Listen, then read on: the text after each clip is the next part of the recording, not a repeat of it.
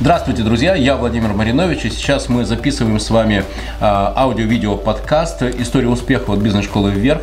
А, вы знаете, для меня это сегодня очень важный момент, потому что а, Альберт Суфьяров, с которым я хочу вас познакомить, это не просто человек, который создал компанию Нива Милк, он не просто руководитель компании Нива Милк, это такой действительно фанат своей продукции, фанат э, сыров, он любит сыр, он, э, как он уже признался, у него в холодильнике всегда большой выбор сыра, и он гордится тем, что некоторые из его сыров это лучшие сыры даже по сравнению с теми э, уже традиционными производителями, которые в Европе вроде бы там уже веками эти традиции нарабатывали. Поэтому, вы знаете, я продуктоцентричен человек, я уверен, что успех предприятия – это всегда э, успех э, продукта, а в Невомилке как раз Альберт тот человек, который и создал изначально этот продукт. Альберт, здравствуйте.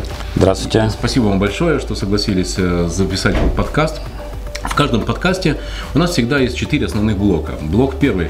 А, как пришел в компанию, как создал ее, как идея это пришла. Это что, вы однажды утром проснулись, и там был солнечный день, открытое окно, э, воробей там верещал, и вы подумали, да, возьму и создам компанию Невомилки и стану производителем сыров лучших э, в Петербурге, а может быть и в России.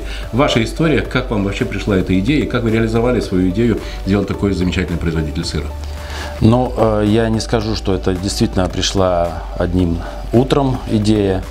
В 90-е годы я пробовал себя в разных областях, то есть я закончил военное училище и э, после его окончания какое-то время работал по специальности, я был э, электроник, инженер по электронике.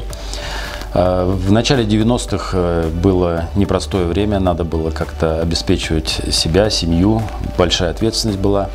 И, соответственно, я стал пытаться э, заработать деньги. То есть э, пытался торговать э, и бытовой техникой, и электроникой. Вот. И на каком-то этапе мне ну, были и неудачи, были и удачи, и неудачи. А как вы торговали? Это прям была компания? Или вы где-то на рынке, у вас был там свой контейнер, не знаю, там на Казакова? Совершенно, я, например, совершенно я, верно. Я прошел школу челнока. Я с 87 по 93 год э, челноком, знаете ли, много джинсов привез из Польши, Венгрии и Югославии. Совершенно верно. У меня был в 91-92 году контейнер на рынке. Сначала это был э, возле магазина «Юный техник». Я продавал там компьютеры и комплектующие. Угу. Потом это был рынок на Казакова, сейчас он называется Юнона. Угу. У меня там был контейнер, и я там уже торговал более широко э, бытовой техникой. Легендарные и, были времена. Да, и партнер мой в то время, э, Виктор Гордичук, который мне помог на том этапе. Мы с ним, в общем-то, первые деньги тогда я заработал вместе с ним. Э, после этого он э, был владельцем компании Техношок, а сейчас он возглавляет компанию Техносила. Mm-hmm. Я э, в 93 году вынужден был из этого бизнеса уйти, потому что были и неудачи, были и, э, как говорят, попадания. Грабли. Грабли, да. И наступив несколько раз на грабли, мне, на которых, в общем-то, реш... обжегся, я решил пойти в другой бизнес и Э, с партнером, с Александром Никитиным, э, которым мы тоже учились в училище. Вот, мы, э, обдумав, что делать, приняли решение все-таки правильнее заниматься пищевым. Угу. То, что Пищев... будет востребовано всегда. Да, то, то есть это может быть не так доходно, но это всегда востребовано, это всегда, скажем, защищено от какой-то волатильности, и, может быть, мы не будем там супер богатыми, но будем иметь угу. интересное дело и будем иметь э, какой-то какой гарантированный быт и сбыт и э, более-менее стабильный доход. Угу. Круто. Угу. Хорошо, вы сделали с партнером соглашение, угу. и у вас были первые шаги. Uh-huh. Какими были эти первые шаги? Что вы сделали? Куда обратились? Какие были первые попытки продаж? Удачи, неудачи? Потому что, ну, по своему опыту знаю, что часто бывает так, пробуешь, нет, пробуешь, нет, пробуешь, нет, и вдруг пошло, поймали, оно. Ваша история, как вы поймали этот продукт, на котором сделали первые удачные продажи и, соответственно, развитие? Вы знаете, в 90-е годы, вот я хочу сразу сказать, что нельзя сравнивать э, нынешние времена и 90-е годы. В 90-е годы э, все э, трудно было купить. То есть там все, что ты поставлял, практически быстро, э, очень быстро мы развозили по магазинам. И э, самая главная была большая проблема – это получить деньги. Вот. И в этом, наверное, нам э, вот, ну, с этим были больше проблемы А связаны. что производили тогда? Мы сначала не производили, мы сначала просто торговали. То есть это был и сыр, и это был и майонез, который нам делали ну, поставщики. И мы просто занимались трейдингом, ну, как сейчас Ну, да, да, дистрибуцией. Дистрибьюцией, Ой, да. были легендарные, помните, северный, южный, таллинский. Универсамы, Это которые мы возили на собственных Фрунзенский. «Жигулях». Я, Да, э, Сначала я просто возил на «Жигулях», потом я купил прицепы, с прицепом э, развозили, потом мы купили микроавтобус. Ну, мы с Вот. вами по разным руководителям отделов ходили. Вот помните, во Фрунзенском такая была Анастасия Филипповна, но она в алкогольном отделе, потому что Да. это как раз по моим алкогольным временам, я Да. помню. Лариса Филипповна была Да, да, во Фрунзенском, Да, да. да, да, вот, Да. Невероятно Да. были времена. Окей, Да. а когда возникла идея сделать э, первое производство и почему решили, что это будут именно сыры?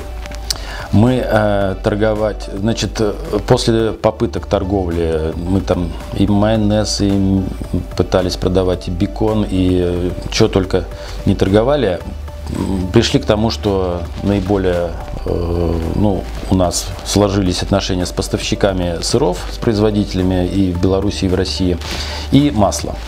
Вот. И эм, в 98 году, после кризиса, мы приняли решение, а, что будем заниматься именно производством э, в этой, в этой области. Давайте То есть- напомним, кстати, нашим слушателям и зрителям, что тогда доллар за несколько дней из 6 рублей стал стоить 16 или 18 рублей, то есть практически в три раза. Совершенно верно, И, да. и- это и весь импорт лег. сем- 17 августа Да. 98 года э, доллар стоил сначала, ну, утром стоил 6 рублей, Да. а вечером стоил 24 рубля. Да, да, да. Потом произошел некий отскок, но тем не менее все равно э, в течение 10 следующих лет доллар стоил 24 рубля. Вот. И мы, э, импорт весь лег, мы стали, ну, Александр, он вообще, у нас э, такой был э, тандем, он э, именно инженерного склада, производственного склада человек, а я больше, скажем, маркетингового, финансового. То есть мы... И Александр сразу же э, нашел завод, который согласился э, ну, попасть под наше управление, что называется. И мы стали там производить сыры там, в мелкой упаковке. Вот. И в, в этом же году мы приняли решение, э, так как масла на том заводе было недостаточно, мы стали э, просто фасовать продукт, э, масло, которое покуп- пол- получали из Белоруссии. И это уже был из- свой первый бренд? Да, это были первые наши шаги. И э, Какой был первый бренд? Первый бренд э, мы называли, ну, у нас была такая плетенка, и мы ее, э, ну, называли сыр юбилейный. То есть э, с- эти бренды, к сожалению, не стали, там, скажем, хитами. Вот, масло ГОСТ у нас, э, м- мы э, такой желтой Пошли. пачке, да, потому что очень было разных масел, которые там, э, коровка и прочее, прочее. Нас показали в вечерних э, выпусках воскресных новостей э, по Первому каналу, как мы сумели быстро наладить выпуск э, конкурентной продукции, ничем не уступающей им- импортным аналогам. Да. То есть это было как раз сентябрь 2014 года. Сентябрь, октябрь, там на нашем производстве побывало много корреспондентов и первого, и пятого каналов, и показывали это в разных, так сказать, вариантах, с разными комментариями. Все начиналось с плетенки, из ГОСТа. С масла ГОСТ, да. Кто придумал? То есть Тогда у нас э, уже начала формироваться команда, то есть были и маркетолог был тогда, Боря Иосифов, пришел к нам из Фудлайна, и тогда, ну, м, скажем так, я тоже был- Приложил к был- то- тоже приложил к этому руку. Вот. Но, конечно, основной, скажем, такая идея, это 2000 год, когда мы стали пытаться, скажем, создать премиальный бренд. И э, масло «Тысяча озер», которое мы придумали в 2000 году. И тогда компания «Валио» любезно согласилась для нас его выпускать. Круто. То есть э, мы э, где-то ну, вот в 2000 году пришли к пониманию, что все-таки нужно иметь э, собственные бренды, нужно не только заниматься перепродажей или там просто упаковкой товара, а нужно заниматься выпуском своих брендов. Это, Это, я могу сказать, смелая история. То есть вы реально взяли и написали Валио письмо. Уважаемая Валио, произведите нам, пожалуйста, масло. Вот, э, соответственно, там бренд, вот право на этот бренд, вот рецептура э, и, и, и переговоры. Они, ну, как, не удивились такой смелости? Они, э, честно говоря, конечно, не ожидали, вот, потому что Валио как раз тогда активно завоевывала российский рынок со своими брендами, но благодаря, может быть, какой-то, ну не знаю, харизме или как-то удалось нам с ними договориться. Угу. И они, э, может быть, не, не видели в нас серьезного конкурента. Кроме того, они, ну, у них, видимо, тогда стояла задача загрузить свои мощности, угу. свои мощности и в общем-то, и через нас тоже они, в общем-то, завоевывали рынок, потому угу. что на упаковке было написано, что выпущено Валю. Угу.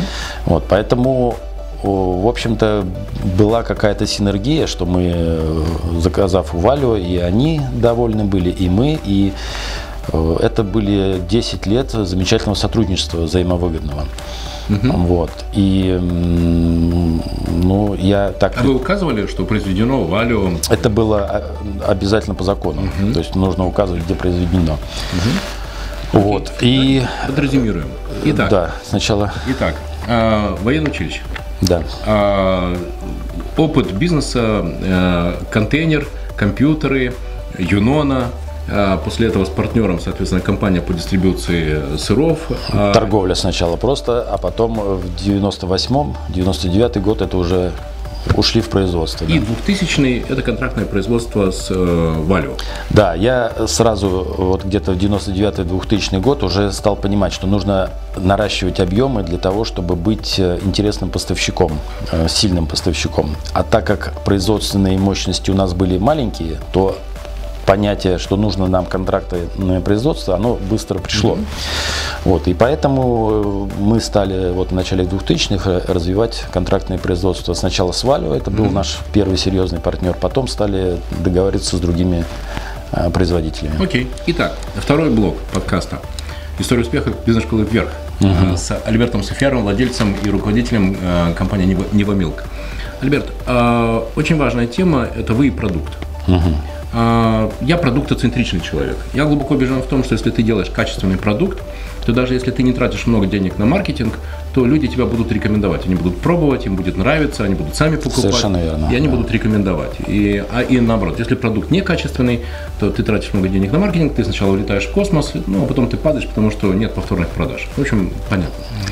А кто тот человек в компании, а, вот тот идеолог, качество, потому что за, э, вот эту заточку, э, закалку на качество продукта я получил от Рустама Тарика, который ну, очень твердо мне рассказал и показал, как качество продукта влияет на здоровье бизнеса, на то, чтобы он э, долго и успешно функционировал. Как это к вам пришло и как вы участвуете в развитии продукта? Ну, скажем так, такой вопрос э, серьезный, потому да. что сейчас после эмбарго многие жалуются, потребители жалуются, что сыры стали хуже, сыры стали, э, ну, действительно, российские сыры э, уступают многим европейским производителям. Э, у нас есть целая команда, которая R&D, которая занимается не только вопросами брендинга, но и анализом предприятий потребительских предпочтений. Э, возглавляет ее и Евгений Груздев, это наш э, руководитель производства, который в нашей команде уже более 10 лет, уже 11 лет. Это и Владимир Зюков, который тоже в нашей команде более уже 8 лет почти. Вот. Это люди, которые создают продукты, которые занимаются тем, что эм, ну, решают проблемы и с качеством, создали отдел качества, создали отдел по работе э, с жалобами клиентов. Вот, мы э, регулярно анализируем, э, как говорят, off-take, то есть анализируем продажи с полки, потому что, ну, Ну, вы понимаете, потому что если не будет селлаута, то и селлы Да. не случится. Чем э, российский рынок сыра, да, э, может, э, ну, какие есть проблемы? Это, конечно же, качество, качество нашего продукта, оно э, исходит из качества молока. Вот. И в России, э, ну, скажу прямо, есть дефицит хорошего качественного молока.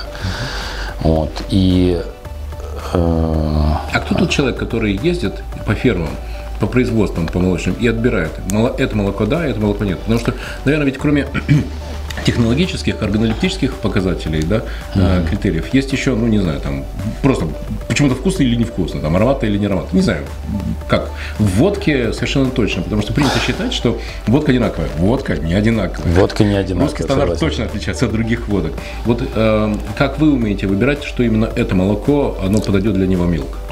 Ну, Антон Алексеевич Ночевка, руководитель нашего предприятия Вологодской области, он заключает договора э, с хозяйствами, которые нам поставляют, и э, он, естественно, э, за хорошее качественное молоко платит достойную цену. И анализирует качество молока по 28 параметрам. Вот. Э, Что касается некачественного молока, то мы его используем для каких-то субпродуктов, которые потом происходят, э, ну, какую-то идут переработку. Вот, поэтому для нашего продукта мы используем только то молоко, ну, которое называется по российским стандартам высший сорт. Вот. К сожалению, его мало. Этим ограничено э, ну, объемы выпуска. Это, это ограничено объемом выпуска, и, к сожалению, это влияет на цену. То есть за хорошее высококачественное молоко приходится платить Хорошего достойную, не бывает. да, достойную цену. И, соответственно, вот этот продукт, который выпускается только из натурального молока, а, вот, он э, из молока высшего сорта. И, соответственно, на полке он ну, Не может быть дешевым. не может быть дешевым. Вот. А как происходит создание новых продуктов? Ну это что, вот знаете, у меня есть такая э, выработанная уже давно технология. Э, Каждую среду в 12 часов я и ключевые сотрудники компании садимся и размышляем. Вот есть ниша, маркетологи говорят. Вот есть эм, запросы покупателей на такой-то продукт. Вот есть такие-то конкуренты. Вот мы увидели, что в принципе мы могли бы производить что-то подобное и даже свою долю на полке отвоевать.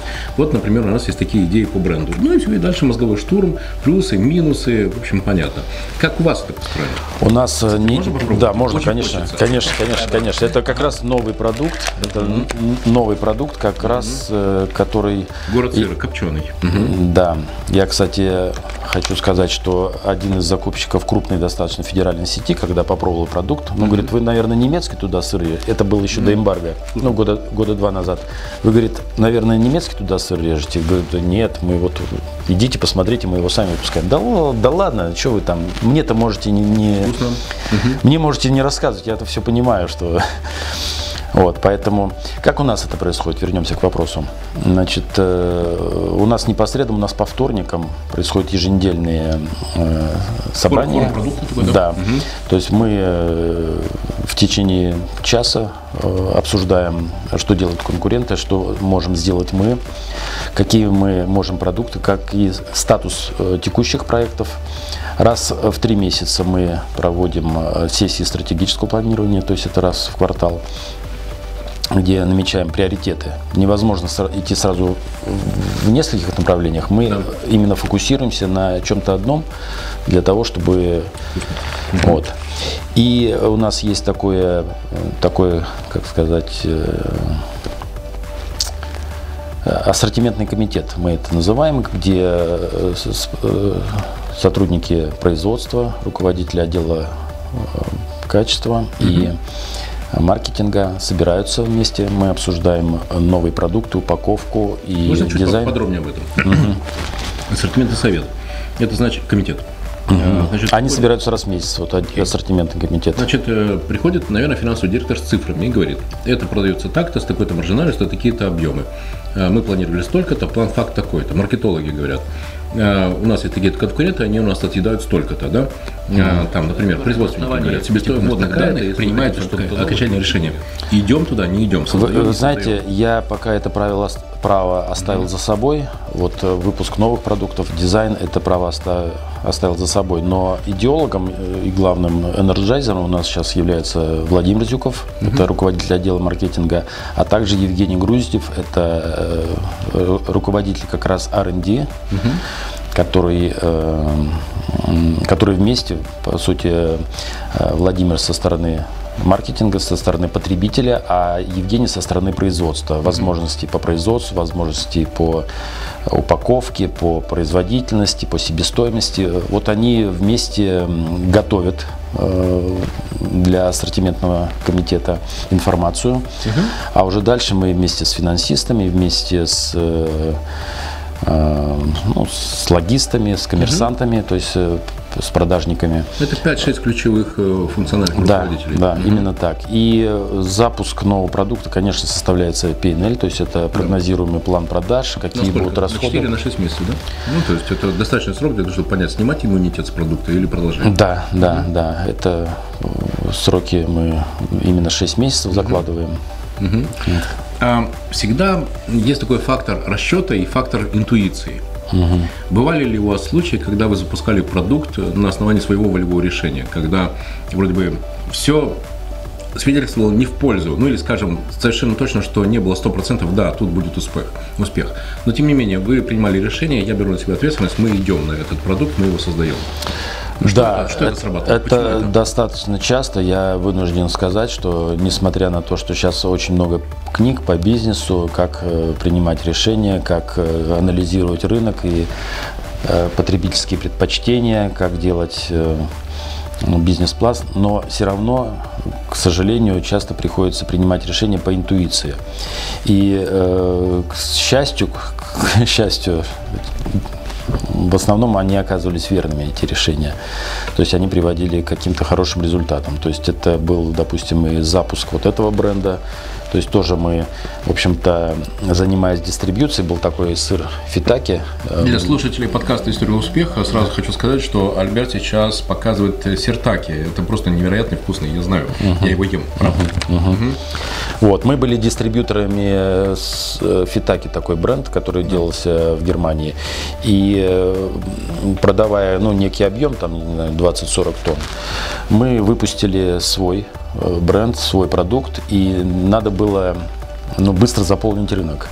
И, в общем-то, ну, все анализы, все, э, скажем, вся статистика показывала на то, что мы будем продавать его порядка 40 тонн в месяц. Угу. Вот. Я же принял решение, что давайте-ка, ребята, откорректируем этот бизнес-план и давайте-ка в рынок войдем более активно, и мы сразу там Угу. Сделали план так. на 150 тонн в месяц. Так. И, в общем-то, этот расчет оказался верным. То есть мы достаточно то быстро... То есть производство работало 24 на 7? Да. То есть мы э, в течение полугода вышли вот на этот объем достаточно быстро. Вот. Сейчас я уже могу смело говорить, что мы являемся лидерами вот, и, э, э, рынка. Недавно я был у, на встрече с Брайаном Трейси, угу. и он мне такую интересную вещь предложил. Э, задумайся, э, он предлагает предпринимателям, задумайтесь о том, что думают о вас ваши потребители. Вот одно дело не, не, не опросы, что они в анкетах пишут, да, а что они реально думают. Потому что, первое, они ведь голосуют рублем же. Они голосуют, угу. они же или покупают, или не покупают. Это же голосование, правда? Ну, конечно. Да. Так да. вот, те, кто, голосуют рублем, да. Да, так угу. вот те, кто тебя не покупают, почему они тебя не покупают?